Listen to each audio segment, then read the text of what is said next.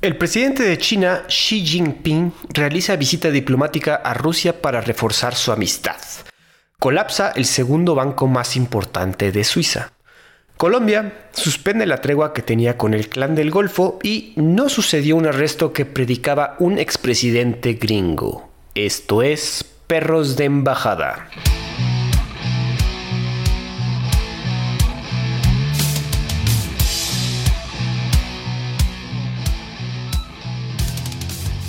¿Qué tal amigos? Bienvenidos nuevamente. Yo soy Andrés Rojas, también conocido como Chad, y me acompaña mi coanfitrión, amigo y perro del alma, Santiago del Castillo. ¿Cómo te encuentras, Santi?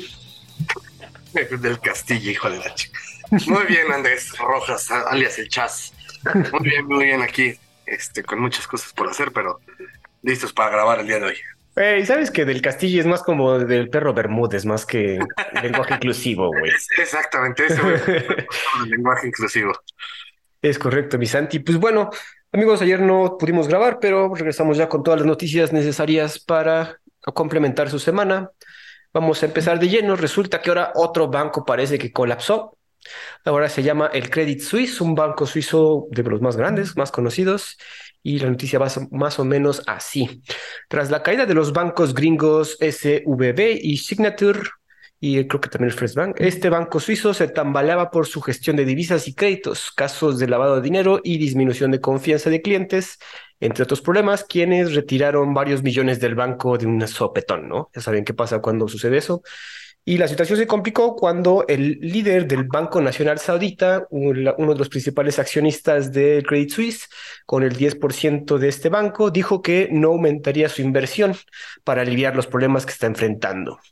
Estas palabras obviamente causaron pánico y las acciones se desplomaron. El banco no repuntó a pesar de una tardía intervención por parte del Banco Nacional Suizo que hizo una oferta de 50 mil millones de dólares para tratar de estabilizar la situación. Finalmente, el domingo pasado se formalizó la compra de Credit Suisse, que sería el segundo banco más grande de Suiza, por su rival más grande, la UBS.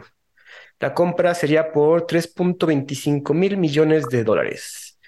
Esta compra fue anunciada por el presidente suizo y los líderes de UBS y Credit Suisse para evitar un deterioro mayor a la economía suiza y que podría afectar mercados internacionales. Tanto UBS como Credit Suisse se encuentran en la lista de las entidades bancarias que muchos denominan demasiado grandes para fallar, ya que pues, si fallan nos carga a todos, amigos. Sandy, pues más bancos, se ve que nadie sabe manejar el dinero en este asunto y ahora en Suiza, güey, pues uno de los países donde se supone que hay más bancos, ¿no? Bueno, donde... No, pues son, no es que sea donde hay más bancos, es donde más millonarios tienen su lana, porque pues es un, tema de un medio paraíso fiscal, ¿no? Este, y, no hay, no hay leyes de extradición, este, pues es todo un show. Entonces, digamos que si tienes tu dinero ahí, en teoría estás seguro, seguro de, de los gobiernos, pero no seguro de, las, de los propios banqueros. Exacto, claro. Ese es el tema.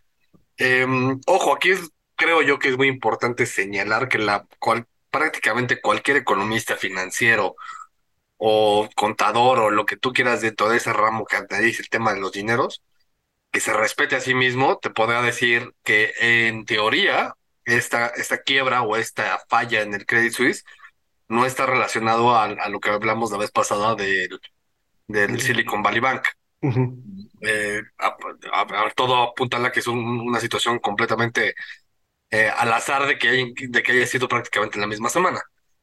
el, tema sin duda es que pues, es, un banco suizo, como bien mencionas, es un banco que es de los que son demasiado grandes como para fallar, pero pues también cuando tienes la soberbia, o, no sé si decir la soberbia, pero los intereses malignos de los, capitalistas malos, que eso es lo que se le critica al capitalismo, que es los intereses corruptibles que pueda haber, pues esto es lo que pasa. Y es claro, ¿no?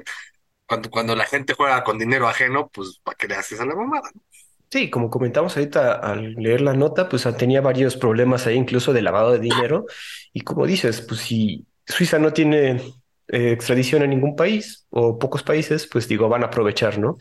También aquí lo interesante es que lo que detonó en sí la situación fue eh, lo que dijo este líder saudita del Banco Nacional Saudita, que dijo de, oigan, pues yo ya no voy a aportar más dinero, háganle como puedan, y eso panica a todo el mundo, ¿no? Que hay como que hay ciertas semejanzas con lo que pasó con el Silicon Valley Bank, que alguien dijo, oigan, ¿por qué están sacando todo su dinero? Y madres, todos fueron a sacar su dinero y fue lo que generó esta falta de liquidez. El error de diciembre, ¿no? Este, sí, a avisar. Digo, por ejemplo, en, el caso del Silicon Valley Bank, eh, ellos estaban obligados por ley a, salir a decir que eso iba a pasar. Lo que yo platicaba con un experto es, justo eso, sí, pues, estás obligado a decir que va a pasar, pero la forma en que la que lo dices, eh, lo tienes que decir de una manera en la que calme a todo el mundo, no, no la que provoques pánico y que generes esta oleada de salida de dinero, ¿no? Acá en este caso no, no es un tema de obligación que tengas que salir a decir, no me sé las reglas de, la bancaria suizas. Eh, sin embargo, pues aquí pasa algo muy chistoso. Y, no es de ahora, es de, hace un tiempo para acá. Y es percepción propia, pero no sé si te has dado cuenta que tal vez la nueva Suiza se ha vuelto todos los países del, del Golfo Pérsico. Pues sí, claro. Arabia, Qatar, Emiratos, este, estas turbomacronaciones petroleras, que ahora son las que compran equipos de fútbol, este, equipos de básquetbol, jugadores. Bancos. bancos que se hacen olimpiadas, que se hacen mundiales, etcétera. Ellos son la nueva Suiza. Entonces, si ellos dicen, pues ya no te voy a dar más lana, pues hasta la propia Suiza quiebra. Entonces, irónico. Va por ahí, ¿no? Ahora, estás hablando de Credit Suisse, es, sale hasta en películas el banco, ¿no? Exacto. muy, muy, muy famoso. Entonces, yo creo que es parte de un ciclo de, del propio capitalismo, si te das cuenta, el, capitalismo desde que, desde la edad moderna, que existe un capitalismo como tal, tiene etapas cíclicas de crisis que son provocadas por N cantidad de razones, eh, últimamente han sido por razones corruptibles y que es lo que se le echa la culpa al capitalismo de por qué en teoría no funciona. Pero creo yo que, que es, hasta cierto punto sano porque es una forma de limpiarse del, del, de los bichos y de los virus raros que tienes, ¿no? Una desintoxicación. Sí, claro, es como dejar algo más sano. Ahorita que comentaste eso de que ahora se está volviendo como el, el Suiza del, del mundo moderno, y digo, hay que, hay que decirlo, es por su petróleo, por algo, por, su, por sus yacimientos, güey, por la cantidad de petróleo que tienen, ¿no? Yo creo que no es por el petróleo. A ver, es consecuencia del petróleo, pero hoy en día los Emiratos Árabes, Qatar, Arabia Saudita, etcétera, que no necesariamente entre ellos son amigos, que muchas veces hasta ellos son enemigos, es producto de que en los 70 la OPEP generó una cantidad brutal de dinero gracias al petróleo y que hoy en día ya se han diversificado. Sin duda el petróleo sigue siendo parte importantísima de su, de su, de su riqueza.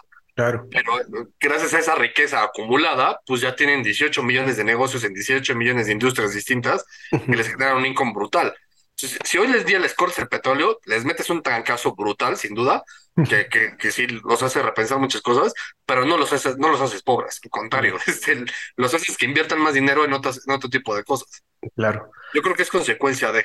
Ok, ok. Es que lo quería como vincular a algo que recientemente dijo este señor Steve Force en un podcast que tiene, que estos pedos que estamos viendo de colapso de bancos y tanto la crisis inmobiliaria de 2008, incluso casi casi el, lo que sucede después del COVID, fue por cuando desde, bueno, han estado pasando más desde que dejamos el patrón oro, güey, desde que dejamos de respaldarnos todo nuestro dinero y empezamos a crear dinero de la nada y ese dinero de la nada ha generado estas burbujas que eventualmente explotan y eventualmente pues tiran varias instituciones, ¿no?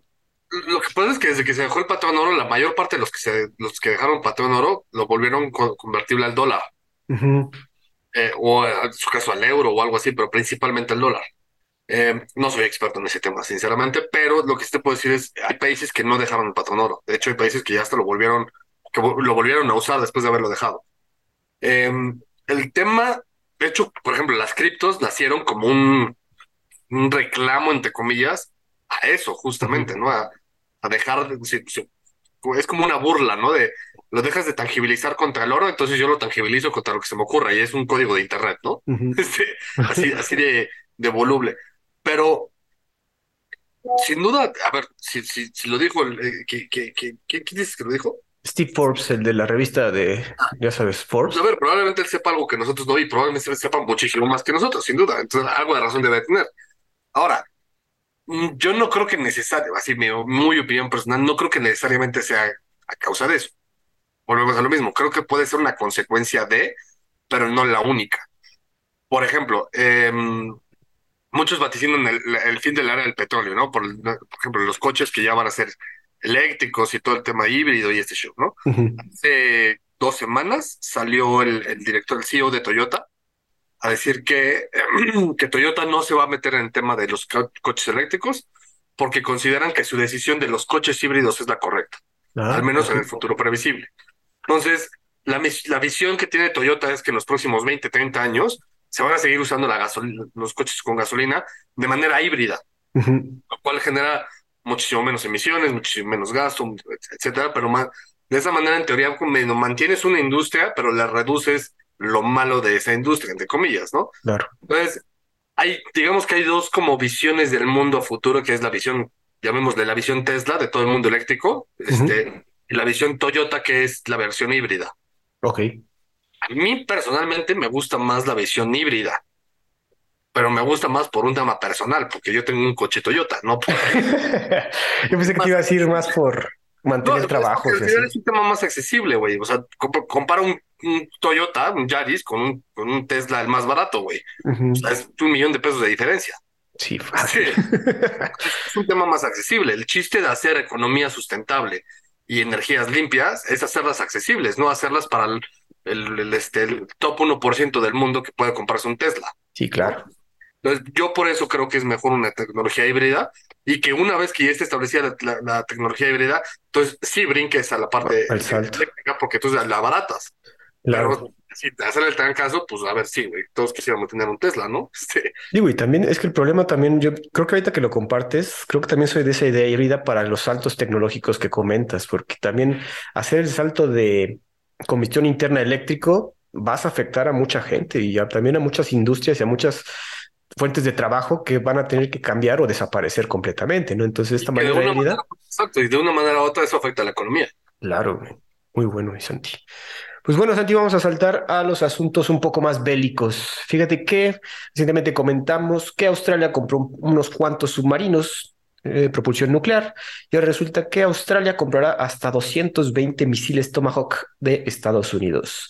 Tras la compra de estos submarinos, se concreta la compra de estos misiles para actualizar la flota australiana. ¿Contra quién? Pues solo ellos saben. Saben que vaticinan que los chinos, pero quién sabe. Los misiles de la marca Raytheon tendrán un costo de 900 millones de dólares. Tanto la compra de los submarinos y ahora de los misiles han sido duramente criticados por su alto costo y por aumentar las tensiones con los denominados chinos. Japón también, igual que Australia, se está armando. Ellos compraron no, no, no, 400 misiles, el doble que los australianos, que, entrega- que es- que estos se entregarán a lo largo de los siguientes años, ¿no? También no van a ser todos de sopetón, tienen su tiempo de construcción y pues, Santi, otra vez están armando personas que en teoría no tendrían por qué estar tan armadas, ¿no?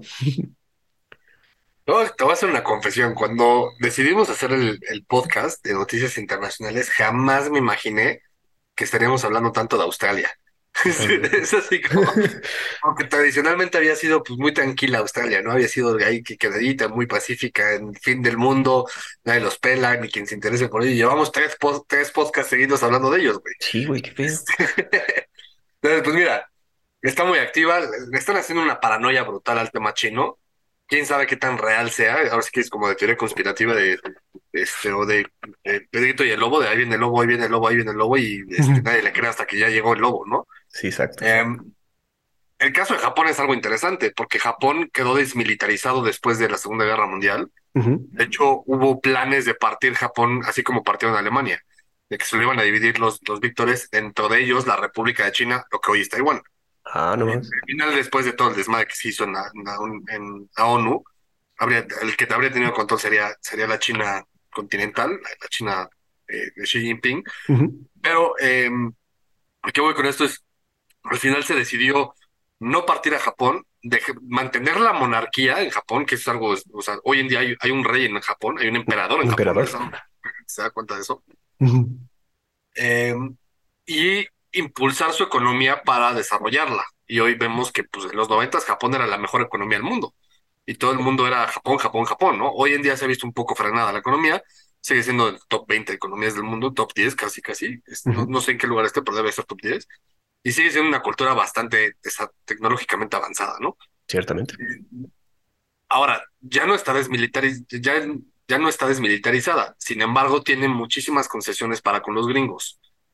Eh, no me acuerdo cómo está muy bien el tratado, alguna vez este, estudié al respecto, pero creo que algo tiene que ver con toda la parte militar de Japón tiene que tener un cierto porcentaje de involucramiento del gobierno de Estados Unidos.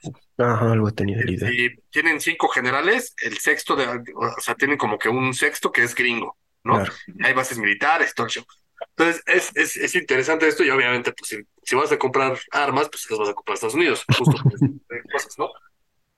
El caso de Australia, pues, es, es, es, a mí me suena a una paranoia exagerada. O sea, sí, sí creo que haya un tema de un potencial conflicto, sobre todo de todo lo que hemos practicado aquí, pero creo que Australia sí está haciendo una ola muy, muy grande. Eh, está haciendo mucha bulla de algo de lo que realmente quiz- quizás no lo sea.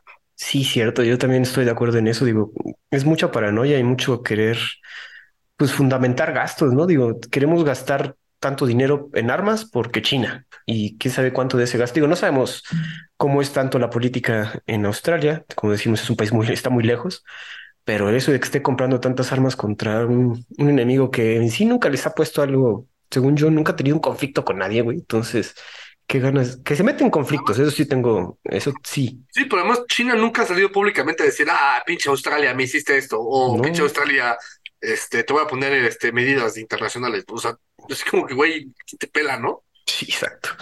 Pero hablando de medidas internacionales, vamos a saltar a otra importante. Fíjense que la Corte Penal Internacional gira orden de arresto contra nada más y nada menos que Vladimir Putin por los crímenes de guerra. El alegato sostiene que Putin es responsable por el crimen de guerra de deportación de la población y niños de las áreas ocupadas de Ucrania hacia la Federación Rusa. Este alegato habla de la deportación de al menos de 16 mil niños ucranianos. El caso se lleva preparando todo el año pasado con ayuda del procurador de Ucrania para reunir la evidencia que ayude a un supuesto arresto. El ministro de Relaciones Exteriores ruso declaró que las decisiones de la Corte Internacional no significan nada para Rusia porque no forma parte del Estatuto Romano de la Corte Internacional. Nada más como dato, ni, ni Estados Unidos, ni China, ni Ucrania tampoco forman parte de la Corte, ya que nunca ratificaron el tratado que la creó. Horas más tarde, Putin, visitó la ciudad ocupada de Mariupol en medio de la noche en helicóptero y sería la primera visita del mandatario a territorio ocupado, así como diciendo, a ver, ¿cómo que orden de aprehensión? A ver, vengan por mí, ¿no? Que aquí ando. Santi, ¿qué, qué, qué tanta validez ves esta, esta orden de arresto, güey?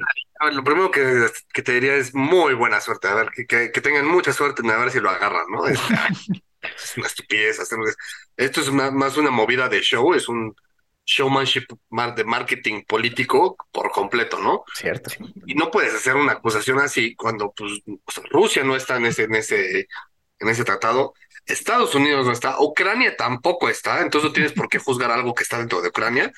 Y China tampoco, güey. Entonces, los cuatro principales involucrados en el conflicto, en el supuesto conflicto, es, no tienen nada que ver. No puedes hacer un, un pedido así cuando ni siquiera los afectados están metidos, güey. Es como Claro, decir, güey, le voy a sacar la tarjeta roja a este jugador del Valencia porque durante el partido del Real Madrid contra el Barcelona, este, dijo una grosería. Pues, güey, ¿qué tiene que ver, güey? O sea, nada, absolutamente nada que ver. O sea, no, es, un show de marketing político y es para conseguir más apoyo a favor de Ucrania, ¿no? Oye, pero esto de la Corte Penal Internacional, digo, ¿quién, quién aporta dinero para esto, güey? ¿O para qué sirve, güey? O sea, en sí, en sí, la ¿tú Unión, crees que es? la Unión Europea, México está ahí. Eh, tiro por viaje, le- este, hay cartas aquí en México para que arresten a don Juan de las Tunas y que les lo lleven a la corte. Latino, todo Latinoamérica está metidísimo en ese tema y siempre termina en lo mismo. güey. O sea, por ejemplo, ahorita a Calderón le están pidiendo que por los crímenes del ABC, de la guardería ABC, ¿no? Este, que, no sé, a Lula, a la Lula Selva lo, lo, lo quisieron incriminar también ahí en la Corte Penal Internacional. Eh, a Petro también, cuando, antes, mucho antes de eso, lo, lo querían meter por el tema de las FARC. Toda la Unión Europea está metida en ese show. Eh, a ver, es, es... va a sonar muy feo lo que voy a decir, pero es el intento de Latinoamérica y de la Unión Europea de decir, sí juego a su juego, güey, sí soy grande, Este, puedo pegarle la pelota también, mírenme, mírenme, mira, mira papi Estados Unidos, mira Rusia, cómo si juego, güey. No mames, qué horrible, güey. Sí, sí, como que no es un, no es una entidad que, Es que, a ver, es marketing, güey. Es más ganas de, güey, vamos a girar orden de aprehensión contra este güey. O sea, ¿quién lo va a prender? ¿Qué policía, güey? Mira, se- se- la Corte Penal Internacional se creó después de la Segunda Guerra Mundial como, y su precursor fue los, los juicios de Nuremberg, del que los europeos se sentaron a juzgar a los alemanes. Claro. Eh, y es, es, para empezar, los juicios de Nuremberg fueron un chiste, porque por ejemplo tenías de jueces a los gringos cuando en Estados Unidos todavía había segregación, ¿no? Y, decía, y, y- y los alemanes le decían, güey, es que ¿cómo me vas a acusar a mí de racista cuando ve cómo tienes a los negros en tu país, güey? O sea, si tú fueras, si estuvieras, tú estabas de acuerdo conmigo en cómo yo trataba a los negros, ¿no? O sea, no me puedes acusar de eso, güey. Este, o sea, era, era, es, es un chiste, ¿no? Y justo después de los juicios de Nurem- de Nuremberg, cuando ya apresan a los alemanes y que algunos se suicidan y que otros los matan y que otros bla, bla, bla, eh, empieza a pasar el tema de que Israel, ya como país, empieza a tomar justicia por, por mano propia. Y va y se mete en Argentina y saca a este, ay, ¿cómo se llama este güey? O sea, como un alemán ahí, es uno de, de los que los exterminó a- Ay, ¿cómo se llama? No me acuerdo. La Gestapo fue por él a Argentina, así lo sacó de, de Buenos Aires, se lo llevó de contrabando a, a- a Israel, lo juzgaron en Israel en un, eh, en un El- kangaroo court brutal. Sería Adolf Eichmann. A- Eichmann, sí, exacto. Se lo- o sea, literal, la Gestapo, se, la Gestapo, la, el Mossad, entró a Buenos Aires, bueno, Argentina, no me acuerdo de la ciudad, lo apresó, se lo llevó de regreso a Israel, así todo underground, le hizo un kangaroo court en Israel, lo juzgaron y creo que hasta lo mataron. No, lo macho. Entonces ahí fue cuando todo el mundo dijo, no, espérate, güey, o sea, no, no puedes hacer, tomar justicia por tu, por tu propia mano, ¿no? Y sobre todo Argentina estaba así como, güey, ¿qué pedo? Sí. O sea, el servicio secreto de un país se metió a sacar a un güey que vivía en mi país, ¿cómo crees, no? Entonces, a partir de ahí se empezó a formar como que lo que hoy tenemos como la Corte Internacional de. Justicia, que pues obviamente los miembros que sí firman y ratificaron, eh, pues aportan hasta recursos y lo que sea, ¿no? Y entonces te adscribes ese tipo de, de- de cortes, ¿no? Eh, cosa curiosa, por ejemplo, Estados Unidos, el presidente aprobó la entrada a la Corte Internacional, pero el Senado no. Y como esa historia, hay 18 millones de historias de, de los gringos de cómo el presidente firma algo, pero cuando regresa al Senado, el Senado le dice, no, güey, estás loco, No. no entra", ¿no? No se hizo. Entonces, por eso muchas veces ya no le creen a los gringos cuando el presidente firma algo. Eso pasó con la Sociedad de Naciones en el 19, pasó con la Corte Internacional, pasó con el Tratado de McLean Ocampo, en el que Benito Juárez le regaló el- la mitad de lo que quedaba del territorio mexicano a los gringos. Los gringos iban a quedar con México hasta Puebla, güey. Hasta Puebla. güey. Gracias al Senado, fue así, como que no, no lo ratificamos y ya por eso nuestra frontera está en Chihuahua, ¿no? Nos salvamos, güey. Entonces, ya por eso los gringos, ya nadie le crea a los gringos cuando el presidente firma algo hasta que el Senado no lo ratifique, ¿no? Y pues es- ese es, ese es el, el, el preview histórico, ¿no? De que ten- por qué tenemos una corte internacional. Otro dato curioso es, por ejemplo, en México, por constitución y, y por leyes de México, eso es algo bien interesante que poca gente sabe. La máxima ley en México es la constitución. Ahí salen las leyes federales, luego las, las leyes estatales y los códigos civiles y todo, etcétera, ¿no? En México, por constitución, cualquier firma de tratado internacional, y esto es de los pocos países que pasa en el mundo, tiene el mismo nivel de autoridad que la constitución. Ah, cabrón. Entonces, si México firma un tratado a nivel internacional de lo que se te ocurra, de venta de aguacates, y, y, en, y en la constitución dice que México no puede vender aguacates al exterior, por, por choque de leyes, gana la que, la que, la que, la que, lo que, la que lo permite. Ah, no mames. Entonces, hay muchos, o sea, no, no es muy conocido porque no pasa muchas veces. México se adquiere, la Constitución de México se adapta mucho a temas, pues digamos, humanos o humanitarios este, a nivel internacional. Entonces, muchas veces las leyes no chocan muchas veces eh, hablan de lo mismo. Pero sí ha habido casos en los que la- el Tratado Internacional dice algo y la Constitución dice otra cosa y que se genera una, una controversia constitucional en México. Ah, la verga, no sabía, güey. Interesante. Qué cabrón. Bueno, esta habla de nuestra forma de, de, de manejar el país. Qué interesante, Santi. Pero bueno, ya, ya, ya me sacaste la duda de qué hacía bien la Corte Internacional, porque sí que desmadre. Nada más, yo pensé que nada más decían, no, hay orden de aprehensión contra este güey, puta, de aquí a que la arresten. No, Pero. Sí ha tenido juicios bastante interesantes. Por ejemplo, está el de Chechescu en Rumania, el de el del, el del yugoslavo, ¿cómo se llamaba el, yugoslavo? Ah, Tito.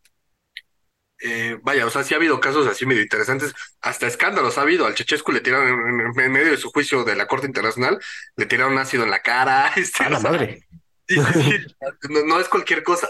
A mí se me hace un, la manera de jugarle a los gringos, a los rusos y a los chinos de mira, aquí estoy, ¿no? Como dices, así. Sí importa, sí importa, puedo pero- jugar, güey. Pero pues ellos lo hacen así como, ay, güey, sí, dale chance, pobrecito, ¿no? Déjalo que juegue. Déjalo que diga lo que quiera. Así es. Santi, recientemente vi una película que yo sé si tú ya la viste, pero se llama Top Gun Maverick. Sí. Está buena, me gustó. Vamos a saltar este asunto porque tiene poco que la vi, como dos semanas, y esta noticia como si me, me, me saltó a la mente porque detectan elevadas tasas de cáncer entre los pilotos militares de Estados Unidos. Un estudio del Pentágono también mostró que las tripulaciones de tierra que suministran combustibles, dan mantenimiento y lanzan estos aviones también se están enfermando. El estudio se realizó con 900.000 miembros del servicio que volaron o trabajaron en aviones militares entre 1992 y 2017. Se encontró que la tripulación aérea tenía una tasa 87% más alta de melanoma y 39% más alta de cáncer de tiroides. Los hombres igualmente tenían una tasa de 16% más alta de tener cáncer de próstata y las mujeres igual una tasa de 16% de tener cáncer de mama. En general, las tripulaciones aéreas tenían una tasa, la tasa de un 24% más alta de obtener cáncer de cualquier tipo, cabrón. Por otro lado, tanto las tripulaciones terrestres como las aéreas tenían tasas mucho más bajas de cánceres de pulmón, vejiga y colon. Pues Santi, uno como que te, te digo, después de ver esta película decías, ah, no manches, hubiera estado chingón ser piloto aviador, ir a esas velocidades Mach 3, Mach 4, más di- Mach 10 que aparece en esa película, señor Tom Cruise volando. Pero, güey, después de este asunto, como que sí da midito. O sea, lo que nos plantean aquí es que en esa película Maverick tenía, ya, ya tenía cáncer, güey, básicamente. Pues mira, es más interesante el estudio. Ya, ya entre, entre comillas, ya sabías que hay, o sea, de hecho, hasta los pilotos comerciales, los de aerolínea de, digamos, Aeroméxico, tienen un, un riesgo más elevado de algún tipo de cáncer, y eso, y eso ya se sabía. Tal vez no se sabía con, con precisión exacta y así, De pero tiene lo que se sabía es que tiene que ver con un tema de presión atmosférica Ah, y de, de cómo estás generando un ambiente sintético de todo el avión, de toda la cabina. Perdón. Entonces, al estar constantemente con un oxígeno distinto, o sea, digamos, llamémosla artificial, a pesar de que no es artificial, pero un, un, un ambiente artificial de oxígeno, de presión, etcétera, pues obviamente el, el, el organismo reacciona de una manera distinta. Yo quiero pensar que aquí el caso también se ve afectado por las velocidades a las que alcanzan. No sé si has visto estos videos de piloto prueba en Mach 1 y cómo se van así como derritiendo y haciéndose viejitos. Sí. Y luego pues, lo, lo apagan rapidísimo y, güey, regresan y te dices, güey, tenía 18 años el cabrón. Este, eh, entonces yo creo que eso tiene que ver también, porque le estás metiendo al cuerpo una putiza de tamaño espectacular, o sea, de, de, de, de, feria, güey. O sea, es- sí, sí, sí, o sea, es una macroputiza. De hecho, no cualquiera pasa esos test y para, para poder ser piloto tienes que pasar esos test, ¿no? Entonces, a ver, sin duda sí creo que es todo un show.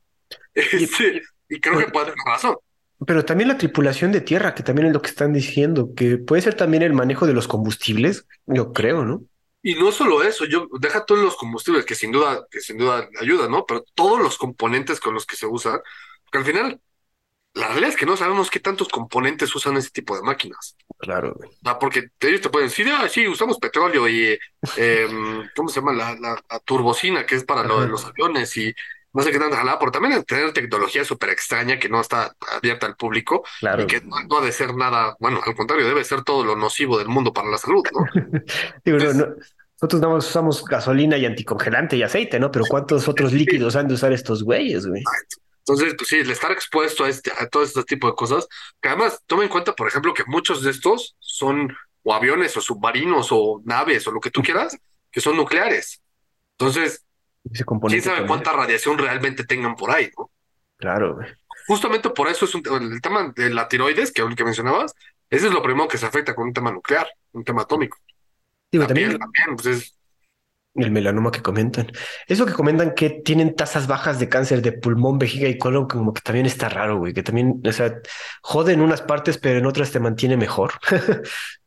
Está interesante. Y es un Sí, interesante sí. estudio del Pentágono. Se ve que anda a hacer esto muy seguido y, y es raro que lo presenten, pero incluso yo creo que se han de haber quejado y han de haber comentado, oigan, si tienen un estudio, sáquenlo para que sepamos, güey, y ya sabes, sepas, sepas a lo que te enfrentas al entrar a trabajar en este asunto. Pues Santi, vamos a saltar a un país que Siempre tiene algo de que hablar y te cae bien. El gobierno de Colombia suspende el cese al fuego con el Clan del Golfo. El presidente Gustavo Petro ha reactivado las operaciones militares contra el grupo narcotraficante más grande de Colombia y con el cual se mantenía una tregua desde el 31 de diciembre. La tregua bilateral se había anunciado con diferentes grupos disidentes como la guerrilla del ELN, los disidentes de las FARC y un grupo paramilitar de Sierra Nevada de Santa Marta. La tregua serviría como un primer paso para realizar las llamadas mesas de negociaciones.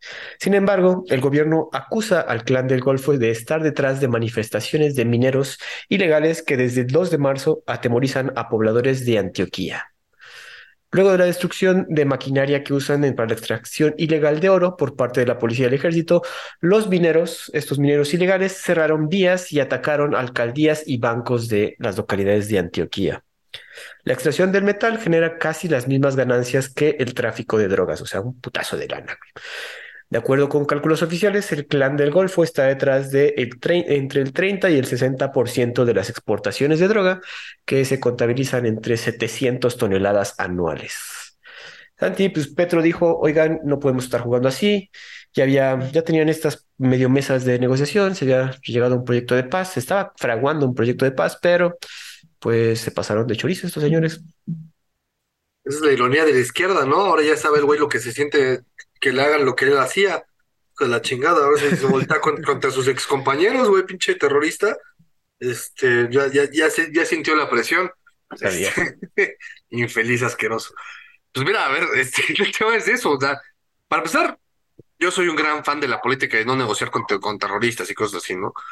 eh, obviamente aquí, pues yo, lo que haría es así, güey, yo no tengo por qué cederte en absolutamente nada. Tú eres un fucking terrorista y además de narcotraficante asqueroso que te, ojalá y te, te, mueras en lo más recóndito del mundo. Yo aplicaría lo que hace, por ejemplo, el presidente de El Salvador, ¿no? De métanse todos a la cárcel y me vale madres quienes sean, ¿no? Y justos pagan por pecadores. El tema de estos izquierdistas de, de cuarta, que además este es un ex, ex guerrillero, este asesino, pues es que no saben controlar las cosas porque lo único que conocen es la violencia. y este güey es el mejor ejemplo de eso. De hecho, algo, algo muy curioso que está pasando es que eh, en su gobierno él está siguiendo la, la receta hecha y derechita de la izquierda de, de la América Latina, lo que hace el Peje, lo que hace Lula da Silva, lo que hacen todos estos, la, Cristina Fernández Kirchner y todos esos imbéciles, eh, están hablando de que, de que la derecha y los neoliberales les van a hacer un golpe de Estado, ¿no? Entonces, toda la semana pasada hubo mucho movimiento en, Colombia, en redes, decir de que golpe de Estado contra Petro, golpe de Estado contra Petro. Y al final, como no pasó absolutamente nada, lo que terminó haciendo, diciendo es que fue un golpe de Estado soft.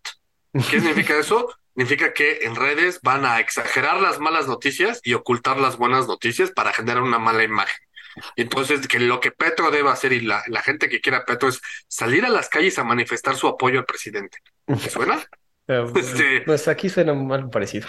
Exacto. Entonces, y aquí lo que está haciendo es, le, le echo la culpa por los, los que se están poniendo en huelga y los mineros y todo este show. Pues sí, güey, usan la receta de todo el mundo, de toda la izquierda de la América Latina, güey. todo lo que está en contra de mi gobierno es parte del complot neoliberal para joderme la existencia, güey. Y nunca vas a reconocer un error, güey. Este es, un imbécil hecho y derecho que está sufriendo las consecuencias de lo que él mismo hizo, de las mismas estrategias que él hizo cuando él estaba en la guerrilla y en, y en, y en este y en la oposición. Entonces, no, que digo, yo, yo, yo, yo pensaba que cuando entró Gustavo Petro al gobierno, como que sí iba a traer pues digo, el hecho de que venga de ser ex guerrillero, pues te va a ayudar a la forma de pensar y la forma de negociar con estos grupos, ¿no? Aquí parece ser que se enfrentó a algo que se dio cuenta que no pudo y la verdad, esta, y aparte vio cómo estos grupos están, pues siempre están entremezclados con la población es muy clásico, una estrategia de estos grupos guerrilleros y de narcotráfico, obviamente.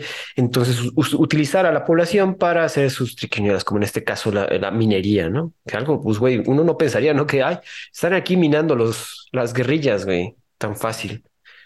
Oh, a ver, el tema es... suéltalo, suéltalo. Eh, es que hay una película que es como medio dos milera, me gustó muchísimo y sobre el y hay una frase que dicen ahí, yo me estoy intentando recordar cómo se llama. ¿De guerrillas? No, es como de pandillas y de narcotraficantes en Estados Unidos, así. Ah. ay, ¿cómo se llama? Este, ¿Quién sale? John Leguizamo. Ah, no mames. John Leguizamo. John Leguizamo, güey. Es chingón ese, güey. Sí, sí. Eh, se llama Empire, Imperio. Eh, y él, él es un narcotraficante que tiene ideas de grandeza y llega con la principal, eh, el principal capo que está en Miami y le presenta un, esquema de negocio un poco para seguir siendo narcotraficante, pero para legitimizarse también. Al final le explota en la cara y el güey huye y se va a Puerto Rico, ¿no? Pero en Puerto Rico, pues no, no, no te, no te echo perder la película, para el final, la frase final de la película me fascina porque es, es muy real y aplica perfecto para esto. Es de haber sabido lo que yo ya sabía. Y es eso, güey. O sea, este imbécil de Petro debería de saber lo que ya sabía, güey.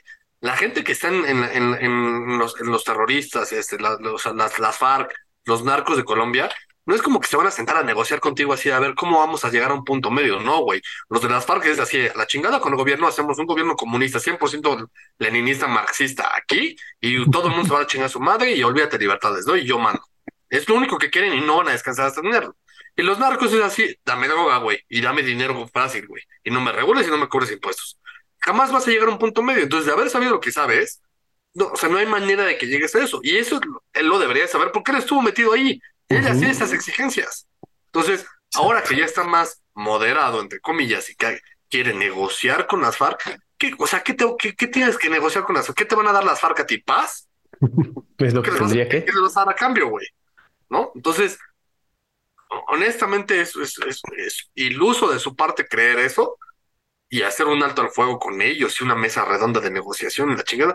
Cabrón, o sea, es ponerte a, discutir con un bebé de dos años que no habla el mismo idioma que tú. Eh, digo, ya ahí tengo una visión diferente porque sí creo que la historia de Colombia eh, es diferente en, en cuestiones con la nuestra mexicana. Sí se han sentado a hablar, la, situación se va prestado a eso en ciertas partes, en ciertos momentos Ahora esto dice que pues, no se está llevando a cabo de la manera correcta.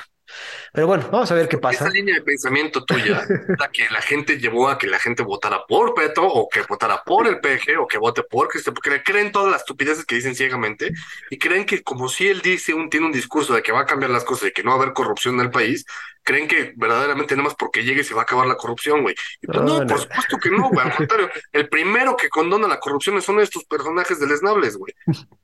No, no 100%, pero digo, va por... 200%, cabrón. O sea, nadie que tenga un gramo de, este neurona en la cabeza debería de creerle a estos imbéciles. Bueno, digo, escríbanos si están de acuerdo o no, amigos. Pues están pues, en las redes sociales. Por favor, si quieren mentar en la madre a Santi o a mí, por favor, escríbanos. Santi, vamos a soltarnos a la noticia importante de la semana. Fíjate que el presidente de China, el Winnie Pooh, amigo de todos, el señor Xi Jinping, se reúne en Rusia con Vladimir Putin para reforzar su amistad sin límites, entre comillas. Xi Jinping llegó el lunes a Moscú para una visita de tres días que demostraba la nueva soltura diplomática de Beijing en asuntos internacionales y ofreció un bienvenido apoyo político a el señor Vladimir Putin. El presidente de China dijo este martes que China y Rusia son grandes potencias vecinas y socios estratégicos. Y además invitó a Putin a visitar Pekín este mismo año, carnal. O sea, hoy vine para acá, tú te toca ir este mismo año para mi casa. En la visita se discutió la propuesta china de 12 puntos para el alto al fuego de Ucrania y se espera la firma de por lo menos 14 tratados que incluyen cooperación científica y de desarrollo nuclear. Igualmente, se espera que el comercio entre los dos países crezca a más de 200 mil millones en 2023. La visita, obviamente, ha sido criticada por todos los medios occidentales y comentan que aunque es una visita de apoyo, no significa respaldo militar por parte de China. Sin embargo, no se descarta la venta de armas chinas hacia Rusia. Hay que recordar que de 2013 a la fecha, el líder chino ha visitado ocho veces la capital rusa, o sea, no es, no es raro que vaya a Rusia el señor. De hecho, el primer viaje de Xi Jinping al extranjero como presidente de China fue a Rusia y ha habido más de 40 encuentros entre Putin y Xi. El primer ministro japonés, Fumio Kishida, por otro lado, ha, hecho un viaje sorpresa a Ucrania para realizar una visita a Kiev en apoyo a Ucrania, como demostrando de, ah, pues ustedes pueden juntarse, yo también voy a apoyar a nuestro gallo aquí, el comediante Zelensky. Santi, esta visita creo que no, no, creo que no era esperada, pero pues, como dicen los antecedentes, ya han viajado ahí, no tenía por qué retrasar o cancelar una visita de Xi hacia, hacia Rusia, ¿no? ¿Cómo ves esta visita? Yo creo que es, es una movida política muy interesante y es un, digamos que es una pancarta al mundo de diciendo, miren quién es mi amigo eh, y, y, bájenle de huevos todos, ¿no? Porque son dos, dos potencias, turbo potencias nucleares contra el resto del mundo y me vale madres, ¿no? Entonces, por un lado, confirma mi, lo que yo he venido vaticinando, mi teoría de que se vienen, se vienen cosas culeras. Este. Pero por otro lado, sí es, es, es, una movida que, que, yo ya me esperaba, vaticiné un par, un par de ocasiones, y es, y es sobre todo el tema de decirlo, ¿no? Es así de una amistad sin límites. Pues, güey, o sea, ¿qué quieres decir con eso? ¿No? O sea, unos son comunistas y los otros son excomunistas, este, y que pues medio añoran la, la vieja grandeza de la Unión Soviética, pues, o sea, entiendes el por qué lo hacen. No que esté bien, al contrario, yo jamás voy a estar a favor de eso. Pero eh, es entendible lo que están haciendo y es eh, y entiendes la, la, jugada, ¿sabes? Es como Putin con Putin con este Hitler con Mussolini, ¿no? Eh, sí, somos los mejores amigos y somos los superaliados porque Mussolini me enseñó a ser fascista, pero yo soy el chingón. Este, pero yo soy el chingón, exacto. Oye, pero bueno, esta visita creo que el que salió más beneficiado por una... Bueno, los dos salieron beneficiados, tanto Rusia, tanto Putin como diciendo, aquí tengo a mi carnal, a mi vecino, que por si no se dan cuenta también es una potencia, pero China también viendo que está batallando Rusia con diferentes sanciones, con la guerra en Ucrania, con tener enemigos por todos lados, también viene a decir, oigan, pero hay que firmar tratados, pero pues como que ese beneficio va a estar más de mi lado que el de ustedes, ¿no? O sea, todo ese petróleo, todo ese gas que no se están vendiendo hacia Europa, hacia países que ya te habían comprado, que te venían comprando, pero va a comprar, pero con un porcentaje de descuento de amigos sin límites, ¿no? ¿Cómo ves? Pues sí, o sea, es que no solamente es una alianza político-militar, es hasta económica, ¿no? Sobre todo en, vísperas de un conflicto en, de escala mundial, pues lo que más necesitas es, que la economía te, va, te haga el backup del conflicto, porque si no, ¿cómo vas a estar produciendo? Entonces, si no, yo creo que los beneficiados son ambos, efectivamente. El, que peor sale parado es el payaso de, de, Ucrania, el, el, chumel ucraniano. Oye, pero llegó el, el premier de Japón, cabrón, oye, pues eso también es importante, ¿no? Sí, pero, güey, también, o sea, si hubiera sido Japón en los noventas, te digo, órale, va, güey, juegue. Pero Japón hoy es más como una liability para cualquier aliado que, que algo amenazante.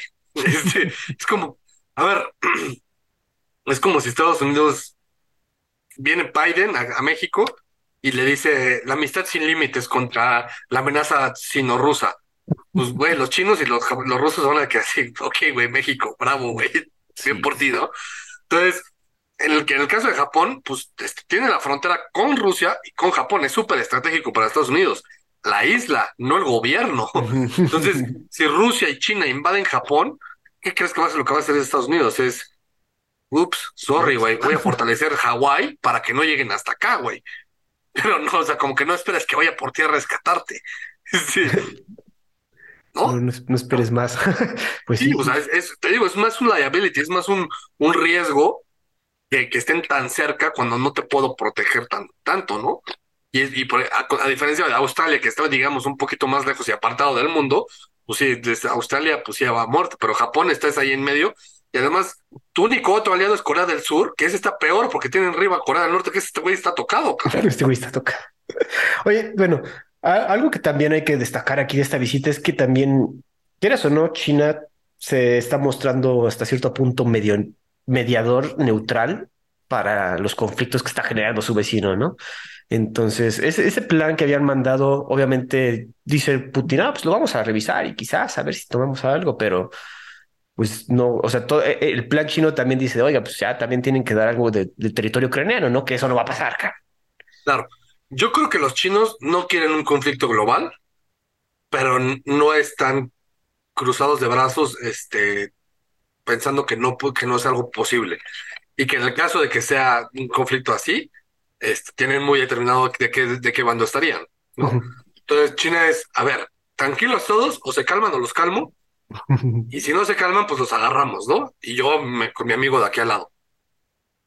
y el tema es, el, el principal problema de China, de, de, de, de China en, en, un conflicto a nivel, de escala mundial, no es que si tiene armas nucleares o cuántos militares tiene o la posición estratégica o la economía o la manufactura. No, el principal pedo a nivel mundial de si China se mete en un conflicto mundial es la cantidad de chinos que hay, güey. O sea, no terminas de, de, matar, de, de, acabarte tus bombas atómicas antes de matarlos a todos, güey. Es salvaje, Santi, espérate. Sí, es que esa es la realidad, güey. Es correcto. Bueno, ya nada más para terminar aquí, encontré como un tuit donde escribían varios de los tratados bueno, no todos, pero algunos de los puntos importantes que, por ejemplo, en cuestión de energía, Rusia se, bueno, dice que va a completar el Siberia 2, un pipeline que va a traer gas y, petróleo ininterrumpidamente para China. Por otro lado, también quieren eh, aumentar el, la exportación de la agricultura, de, bueno, de productos de agricultura. ¿Y qué más aquí? Igual también algo que llamó la atención, pero es muy poco posible, es que Rusia también ofreció usar yuanes para transacciones con otros países de Asia, más que utilizar su rublo, que obviamente está súper castigado, utilizar mejor yuanes. Santi, ¿cómo ves esos últimos puntos? Mira, sobre eso en específico, yo escribí en mi tesis, otra vez hablando de mi tesis, Ajá. métete a Wikipedia o en Google si quieres y busca okay. algo que se llama la Organización de la Cooperación de Shanghái y ve el mapa de qué países son miembros. Y sí, te vas a ir de boca. El mapa. Ah, sí, a la madre, pues sí está puro pinche. Pues, Rusia, Rusia, Kazajstán, Mongolia, China, India, Pakistán, Afganistán. Tayikistán, Kurdistán, Irán, Turquía, Bielorrusia, Corea del Norte, Arabia y Egipto, güey. Es un bloque completamente de aceptación. Un bloque china. económico que es la idea, la, la, intención, yo al menos yo lo, yo lo ponía en mi tesis en 2010, porque es color. Eh, yo, lo, yo lo veía como el, el, origen de lo que podría ser la competencia de una, una, una, una supranación estilo Unión Europea uh -huh. con intereses meramente económicos. Ese fue mi análisis en ese momento. Hoy en día, 13 años después, te puedo decir que los intereses no solamente son económicos, sino también militares. Sí, güey. Y, y a ver, el, el, el, transiberiano o el oleoducto siberiano uh -huh. va por ahí, güey. También, güey, pero además. Rusia es el país con más recursos naturales de todo el mundo, güey. Ciertamente, güey. Puedes pues acceder a ellos, porque todo está congelado, pero pues. Pero pues mira, ahí, ahí hay que chambarle, hijo. Pues Andy, ¿algún último comentario acerca de esta importante visita? Pues agárrense. Exacto. Santi, por otro lado, vámonos a Europa, tu continente favorito, el gobierno francés. Sobrevive a dos votos de censura tras la reforma de pensiones de Macron. Emmanuel Macron intenta forzar la reforma a través del uso del artículo 49.3 y así evitaría su voto en el Parlamento. Debido a esto, se realizaron dos votos de censura. La primera moción fue presentada por un pequeño grupo parlamentario denominado Liot, que representa varios partidos pequeños y se consideraba como la más probable de las dos para amenazar al gobierno. Sin embargo, se quedó solo a nueve votos por debajo de la mayoría necesaria de 287. Ya cuando se realizó la segunda moción, fue presentada por el partido de extrema derecha, Agrupación Nacional, obtuvo mucho menos apoyo, con solo 94 legisladores votando a favor. Al momento que esto pasaba, las protestas siguen y cuentan con alrededor de 570 personas arrestadas. Yo creo que son más porque este dato lo tomé ayer. Y el presidente francés comparecerá en televisión el miércoles sobre esta crisis y se espera que anuncie una remodelación dentro de su gobierno. Santi, no sé si has visto los videos de las protestas francesas, pero esos güeyes, como sabemos, no se andan con chistes y andan quemando y botando todo. O los sindicatos. No, los son espectaculares y son líderes mundiales a, la hora de hacer eh, protestas. No, no así. A ver, imagínate que estás en 1700 uh -huh. y en, la, en, el auge de las monarquías y a, a, base de una protesta se te ocurre decapitar al rey, güey. sí. Cuando todos los países vecinos tienen un rey este, y todo el mundo tiene un rey. O sea, los franceses son espectaculares al momento de hacer sus protestas y son los líderes. Ellos inventaron, vaya, desde los sindicatos hasta las huelgas, cabrón. Ellos claro. son como que el, el, la guía para dónde ir cuando quieres hacer desmanes, cabrón. Bueno, Ah. hablando, hablando de sindicatos rápidamente, te interrumpo porque ya me amenazaron varios sindicatos, incluso el de transportes, que van a detener el país, cabrón. Entonces, esto va para arriba. Pues mira, que los detengan, güey. Sí, honestamente, Francia. Hoy en día, o sea, te importa la Unión Europea, no te importa Francia, ¿no? En teoría es el conjunto, sí. Y si paran Francia, entonces la Unión Europea va a decir, oye, espérate, estate quieto, ¿no? De hecho, cuando fue todo lo del Brexit, empezó a haber así como que rumores y, son, y sonaba lo del Brexit, ¿no? Lo que. Francia también se saliera. Estúpidos, si sale Francia, por un lado la Unión Europea prácticamente quiebra y se vuelve la Unión Alemana, Claro. y por, y por otro lado Francia quiebra, porque no tiene absolutamente nada que hacer hasta el mundo. Este, pero, ya, a ver, más puntual. Honestamente no tengo mucho que decir al respecto, ya hemos hablado de este tema un par de veces. Es una estupidez y es una necedad de parte de los franceses el trabajar dos años más. Dude, o sea, no tengo yo por qué gobierno darte un solo centavo a ti cuando te jubiles, güey. Eso no es mi obligación. Mi obligación es darte justicia, seguridad y este, se- seguridad y, y- y brindarte las herramientas de tu libertad, no pagarte tu huevones.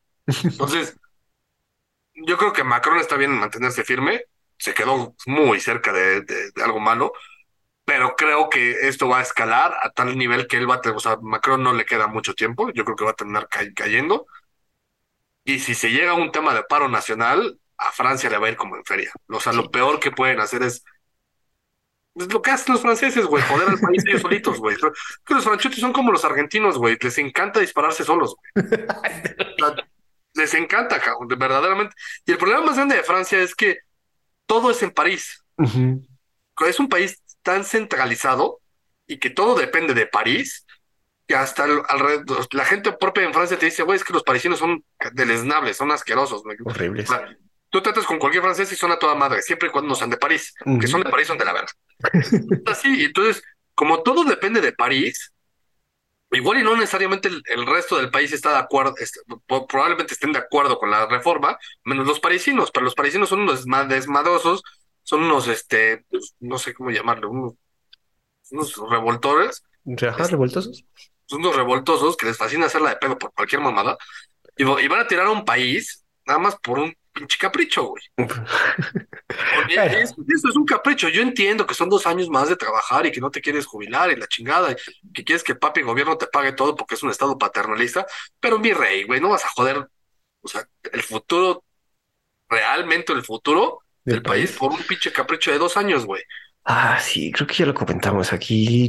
La semana pasada lo comentamos. Digo, aquí el asunto es que casi cae el gobierno por esta moción de censura, pero el mismo Macron ya dijo que, güey, no, no, o sea, estos cambios a mí no me hacen feliz, güey, no los haría si no tuviera que hacerlos. güey. Claro, pues es, a ver, lo platicamos hace, hace un par de podcasts, no, no en el pasado, pero el tema de las pensiones, eh, eh, Francia es el primero en, en- en meterse en este tema, pero esto va a ser una, una, una cadena que vamos a empezar a ver en muchísimos países, porque muchos países van a empezar a quebrar por el sistema de pensiones, Ujú. porque la gente ya no tiene hijos, entonces la población está empezando, y es más en Europa, la población está empezando a envejecer, güey, y la productividad de los, de los países empieza a caer porque ya no tienes jóvenes que trabajen. Claro. Y entonces, tú como gobierno, en teoría, lo que quieren los franceses es págame a mí porque ya me jubilé, pero además págale el sueldo a los jóvenes que ya no, ya no hay tanto trabajo, o sí hay, pero está mal pagado, y además cada vez hay menos fuerza productiva. Güey. En, México le, estaba pasando y por eso hicieron la ley 97, en el que, por ejemplo, tú y yo ya no tenemos pensión. No. Si no ahorras, no tienes pensión, mi rey. Entonces te jubilas y que, que Dios te bendiga y te choporras, güey. Entonces, y eso es lo que están haciendo en, en- en Francia. Y el, y el tema es que eso se tiene que hacer a nivel mundial, güey. Tú no puedes esperar que el gobierno te pague. Tú tienes que, el gobierno te, te tiene que obligar, entre comillas, a generar un ahorro para tu pensión, que es lo que Sí. nosotros tenemos como Afore, ¿no? Como si ya lo comentamos y esto va a pasar en otros países, güey. Entonces hay Sí, que estar. puede- puede explotar de manera brutal. Bueno, pero bueno, vamos a seguir hablando de esto, amigos, porque parece que no se van a calmar. Entonces les traeremos las Ah, noticias. digo, te hago un paréntesis rápido. Re- Recordemos, esto lo hablé, creo que fue de los primeros podcasts que hicimos. El sistema político de Francia es un sistema bien interesante y bien raro, porque se, se llama un sistema semipresidencial, en el que dependiendo de qué partido tenga la mayoría en el Congreso, es quien, qué figura tiene el poder realmente de- al interior del país, no al exterior, sino al interior. Entonces, Francia tiene un primer ministro y tiene un presidente. Entonces, en este caso, cuando el presidente tiene mayoría en el Congreso, él es el que tiene el poder real dentro del gobierno interno. Pero cuando no tiene una mayoría en Congreso, el que tiene el poder real dentro, ah, de manera interna, y esto en términos muy burdos, es el primer ministro. Ah, Lo que le podría pasar quizá a Macron es que las próximas elecciones, que no necesariamente sean presidenciales, pierda el apoyo de, de, de, de la población y que y su partido pierda para que le otorguen el poder al primer ministro.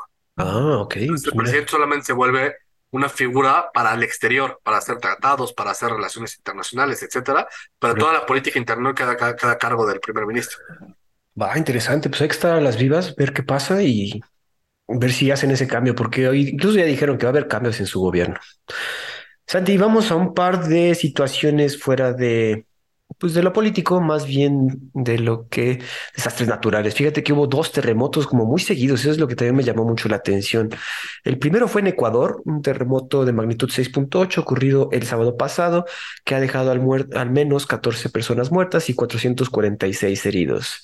Igualmente reportaron las autoridades del país, es lo que reportaron las, las autoridades, perdón.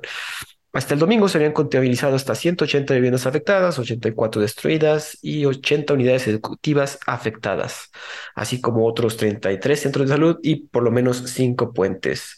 Obviamente, ante esta situación, el presidente de Ecuador, Guillermo Lazo, declaró desde el lunes un estado de emergencia para ayudar a las zonas afectadas.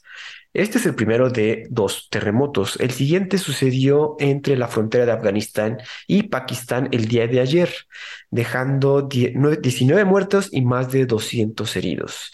Y debido a que el epicentro fue en unas zonas alejadas y montañosas donde, donde aparte sucedieron muchos deslaves debido a estos movimientos telúricos, todavía no se tienen los datos completos del desastre. Este terremoto se sintió hasta países como India, Uzbekistán, Tayikistán, Kazajstán y Kirguistán, entre otros. Y aquí te digo, lo interesante es que son, fueron bastante fuertes unos terremotos. Aquí no tengo el dato de la magnitud del de Pakistán, Afganistán, pero pues por lo menos para tener 19 muertos y tantos heridos, pues sí haber sido grande, güey.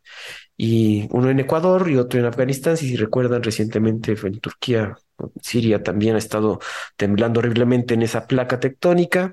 Entonces, pues mucho movimiento, Santi. El, todo, según yo, todo esto tiene que ver con el tema de, de, lo del núcleo, ¿no? Que empezó a rotar hacia el otro lado. Digo, no somos conspiranoicos acá, pero sí, sí te pone a pensar, ¿no? y a ver, y además estos son desastres que sí afectan du duramente al, a la población de donde sucede, porque pues, es, es, no solamente el, la, la, cantidad de muertos que sin duda puede, puede ser alta y, y, y algo un poco lamentable y triste, pero también afecta económicamente por la cantidad de destrozos que se puedan generar y además uh -huh. es gente que pierde todo su patrimonio, güey. Claro, güey. Entonces, sí, la realidad es que es algo, es algo muy, muy triste. En México somos expertos en este tipo de situaciones, ya no las sabemos enteritas. Uh -huh. y, y lo que llama la atención es, pues que son dos desastres en lados prácticamente opuestos. O sea, casi casi te podría apostar que si te haces una línea de Ecuador y cruzas el planeta, pues no estás tan lejos de... Del otro lado. Afganistán, ¿no? Quizás sí, este, quizás, quizás terminas en el Pacífico, pero no es, o sea, como que pareciera algo cercano. Exacto, güey, sí, está raro, güey. Y digo, lo que me llamó la atención es que tan seguido. Ah, ah, también recordar que Afganistán sufrió un terremoto el año pasado bastante devastador y otra vez, güey. Digo, sé que somos expertos aquí en México, pero tanto movimiento no somos tan fans. Así es. Una noticia triste, amigos. Pero bueno, vamos a pasar con noticias menos tristes, pero igual de interesantes. Fíjense que alguien ha estado cortando los cables de Internet que conectan a la isla de Taiwán. Ya hemos estado ¿Alguien? comentando. ¿Eh? Alguien. Alguien. Así ponía el artículo. Y es que en las islas Matsu han sufrido el corte de sus dos principales cables marinos. Se presume que el corte lo realizaron barcos chinos de manera accidental. Estoy haciendo comillas para quienes no nos están viendo, o sea, todos. Sin embargo, estos cortes han aumentado los últimos cinco años, lo que ha levantado sospechas de algún posible sabotaje. Eh, también se culpa a los barcos chinos encargados de dragar arena de las playas y que muchas veces afectan estos cables ya que los dejan expuestos a cualquier cosa que los pueda cortar. Se espera que los cables afectados se reparen para abril. De igual manera, el organismo internacional encargado de estos cables ha comentado que las naciones isla necesitan más protección a esta infraestructura. Y algo como que vale la pena comentar aquí, creo que no mucha gente, no, quizás sí tenemos una idea, pero el Internet no está en el aire, amigos. El Internet es un chingo de cables que van alrededor de todo el mundo y que pasan específicamente por todo el suelo marino. Y hay una, hay tratados internacionales para ponerlos. De hecho, no sé si has visto cuando ponen esos, estos cables, nunca dan a, nunca dicen dónde está y si se va a grabar o tomar fotos, son súper confidenciales para que no suceda esto, ¿no? Para que no suceda un tipo de sabotaje a una infraestructura tan importante hoy en día como es el Internet. Santi, pues parece que es accidental, pero alguien apunta hacia mainland China. No me digas, sospechaba por ahí, güey, o sea, no, no, no me sonaba que aquí iba a ser algo, algo de la China continental. Este, a ver, por eso decía alguien, ¿no? Por supuesto que va por ahí. Además, Taiwán tiene un tema de, desarrollo tecnológico interesante y de manufactura. ¿No te acuerdas? tal vez en los noventas, el 90% de todo lo que, de lo que uno tenía de ropa decía Made in Taiwan. Este, entonces, obviamente, y, el conflicto que hoy en día cada vez está escalando más entre la China continental y la China eh, insular, que es la República Popular de China contra la República de China, eh, Taiwán. Entonces, por supuesto que te, no te hace sospechar, lo sabes. O sea, no es un tema de, pues, de conspiración. Sabes que son los chinos, güey. Eh, y sin duda, ¿no? Y, ese es un, con es un niño con una lupa jodiendo a la hormiguita a ver hasta cuándo llega papi gringo a ayudarme, ¿no? Eh, es eso? Ahí sí pues, te puedo decir que, por ejemplo, los gringos sí tienen mucho interés. Y no te podría decir que, que yo creo que sería un poco la misma situación que en Japón, de que si llegan, Estados Unidos va a decir, no, no lo hagas, y se va a quedar ahí. Sería más como un warning. Ajá, o sea, te declaro, no la guerra, pero sí sanciones socioeconómicas este, para contra ti, ¿no? Ahorita que comentaste lo del nivel tecnológico de Taiwán, no lo terminé un artículo de Wire, de la revista Wire, donde habla de una chica que fue a la mayor fábrica de semiconductores del mundo. Y sí dice de güey, o sea, ya, ya, ya, o sea, de aquí surge todo, o sea, de aquí se hace todo lo que es nuestra vida moderna, güey. Es como ver a Dios construyendo cosas, güey. Porque pues sí tienes razón, güey. O sea, todo ya tiene un pinche semiconductor y es lo que nos mueve, mueve nuestra economía, que dicho estaban ciertos países y ciertas entidades estaban diciendo que es tan importante, o sea, los semiconductores ya son tan importantes como el mismo, como todos los energéticos. Sin, sin semiconductores nada se mueve, amigos. Entonces, eh, por eso es tan importante Taiwán para ciertos países, porque de ahí sale todo, el, fácil el 92% de los semiconductores y es un punto muy importante de que, que, que esta isla representa para todos. Güey. Correcto, sí, el tema, el tema va justo por ahí. A ver, el tema de los, de los conductores es interesantísimo, porque de ahí no solamente viene el tema de, de, cómo se está moviendo el mundo actualmente, sino también de hacia dónde va. Y, por ejemplo, toda la industria automotriz va por ahí, toda la industria aeronáutica va por ahí, toda la industria aeroespacial, que pues, queremos llevar al hombre a Marte para el 2030 o regresar al hombre a la Luna para el 2025, 26, eh, va por ahí, güey. Eh, entonces, es un tema de desarrollo tecnológico, inclusive temas de, de computacionales, o sea, de tecnología de casa, güey, de, de, internet, de llevar wifi a, a todos lados. Aquí en México se presume mucho que la Ciudad de México tiene internet gratis para todos. Yo nunca me he podido conectar a una red y tener un, internet decente. Lo he intentado más de un millón de veces y jamás ha tenido así algo decente, ¿no? Es, era mejor el 3G que esa mamada. Entonces, eso, por eso es tan importante, ¿no? Y por eso les están cortando los cables, güey. Nada más, pobrecitos, una pinche isleta chiquitita que está ahí desde que se pelearon con la ONU en los 60, creo que fue, este, y que nadie los pela, güey. o sea, no está, está reconocida por bien poquitos países. Creo que Costa Rica es de los únicos interesantes que los reconoce. Estados Unidos formalmente no los reconoce, pero tiene relaciones con ellos. Y ellos, como pueden, han sobrevivido, güey. Son, eh, oficialmente, búscalo en cualquier lado en Google, son la República de China. El nombre oficial es la República de China. Y la verdad, bueno, muy encomendable todo lo que han aguantado frente a un gigante, una potencia del tamaño de China. Y pues, güey, nosotros aquí, pues ya hasta somos parte vital de todo el mundo moderno con nuestra industria de semiconductores y eléctricos.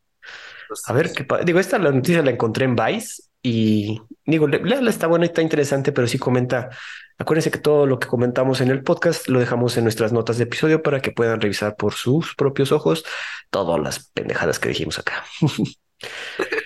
Pues Santi, la última noticia es que no sucedió la noticia que esperábamos, amigos. No Eh, pasó. no- Bueno, sí pasó entre comillas. Ah, bueno, ahorita los comentas, déjalo más leo. Y es que hasta incluso creo que por eso grabamos el día de hoy, porque se decía el rumor, el rumor, incluso el señor lo dijo, que iban a, en Estados Unidos estaba en vilo ante la posible detención del señor Donald Trump. El mismo Donald Trump dijo que ya se estaba gestando una orden de aprehensión contra él y pues estaba como que asusando a toda su gente, todos sus seguidores de, oigan, si nos arrestan, pues arman de pedo y salgan a protestar. La policía de Nueva York reforzó la seguridad de cara a la probable inculpación del señor Donald Trump el martes pasado, o sea, ayer, para comprar el por comprar el silencio de la actriz porno Stormy Daniels, con la que, según esto, habría tenido, no según esto, habría tenido una relación. Desde la semana pasada, este señor Donald Trump convocó a sus seguidores a apoyarlo masivamente y a salir a protestar. En caso, bueno, no en caso, de hecho ya siempre que les dice, oigan, salgan, salen estos cabrones, pero en caso de que me arresten, pónganse más locos. Aunque Trump aseguró el sábado en su plataforma Truth Social que sería detenido este jueves, este martes, perdón, se desconoce todavía cuándo habrá una decisión del jurado y un anuncio del juez. Entonces, amigos, pues este señor le dieron un pitazo seguro de, oye, se está gestando esto, vete preparando, quizás te vienen a detener. Y pues este güey también nada tonto, pues empezó a mover las aguas, pero no pasó. O sea, no, no. Digo, ayer estuvimos como que esperando noticia en Twitter todo el tiempo. Seguro todos los medios estaban esperando a que sucediera algo. Viste que incluso estaban así saliendo fotos con inteligencia artificial de cuando le estaban arrestando. Justo por eso te iba a decir que sí pasó, güey, porque este, hicieron el, el, el, pues, el juguetito de, con, con la inteligencia artificial de ver cómo sería un arresto de Donald Trump y que, que salen imágenes que parecen reales, ¿no? De hecho, se volvió Sí, como tendencia porque había gente que sí se la creyó, este, porque sí se ve súper realista. Entonces, eh, entre comillas, pues sí pasó en, en el, en el, digamos que en el Second Life. Second Y, y, pues, pues sí. Ahora, yo creo que eh, el anuncio de Trump de decir me van a arrestar es una movida política de marketing que le fascina hacerla y que es muy bueno haciéndolo. Eso sí, hay que reconocerlo al presidente Trump. Es, es muy bueno para ese tipo de cosas y yo creo que fue una movida de esas, ¿no? Es generar, mantenerte eh, relevante en la conversación, ¿no? ¿no? No hay muerto que no esté conversado. Le Entonces. Eh, sí, le encanta y pues mientras se mantenga vigente, pues va a mantener sus aspiraciones presidenciales ahí. Además de que lo victimiza, lo vuelve como víctima, ¿no? Entonces genera muchísimo más eh, expectativa de sus, de, de sus votantes, de la gente que sí lo quiere, y genera más enojo, porque en dado caso de que sí llegase a pasar, entonces genera una, revol- una, pues, una revoltija en, en, en favor de él, porque va a decir, ya ven, se los dije, sí venían por mí. Ese es el desmadre. Y también, bueno, también sacaron lo- lo- que la policía de Nueva York sí estaba reforzando la seguridad alrededor de varios edificios donde se podían poner locos. Y entonces, pues digo, el miedo no estaba en burro, no sucedió. Y también comentaban de que no, pues hoy miércoles, no, tampoco hoy, porque hoy no sesiona el juez ni el jurado que lo está investigando. Entonces, quizás mañana. Entonces, vamos a estar a la expectativa dentro de este podcast, amigos, porque sí, de hecho, les digo, queríamos esta noticia para sacarla así luego, luego en el podcast. Lástima que no pasó, pero si sale, serán los primeros en saberlo. Así es, aquí estaremos para platicarlos cómo se cayó la peluca. sí, me imagino. Pero bueno, Santi, ¿algo más que agregar antes de cerrar el programa? No, no, nada más para, digo, si a alguien le interesa conocer el tema de, la República de China y la República Popular de China y de cómo cambió el reconocimiento internacional, eh, busquen la resolución de la Asamblea General de las Naciones Unidas, la número 2758. Ahí es donde pasó el reconocimiento prácticamente mundial para reconocer a los comunistas como el país. Perfecto, mi Santi. Pues bueno, amigos, recuerden que pueden escribirnos todas sus opiniones, mentarnos la madre, comentar qué les gusta, qué no les gusta, de dónde nos escriben, dónde nos escuchan. Eh, tenemos redes sociales, Facebook y Twitter principalmente. Estamos muy activos en Twitter, retuiteando cosas, todas las noticias que comentamos, pues también ahí las sacamos. Entonces, estamos activos ahí, amigos. Eso sería todo de nuestra parte. Nos escuchamos la siguiente semana aquí en Los Perros de Embajada.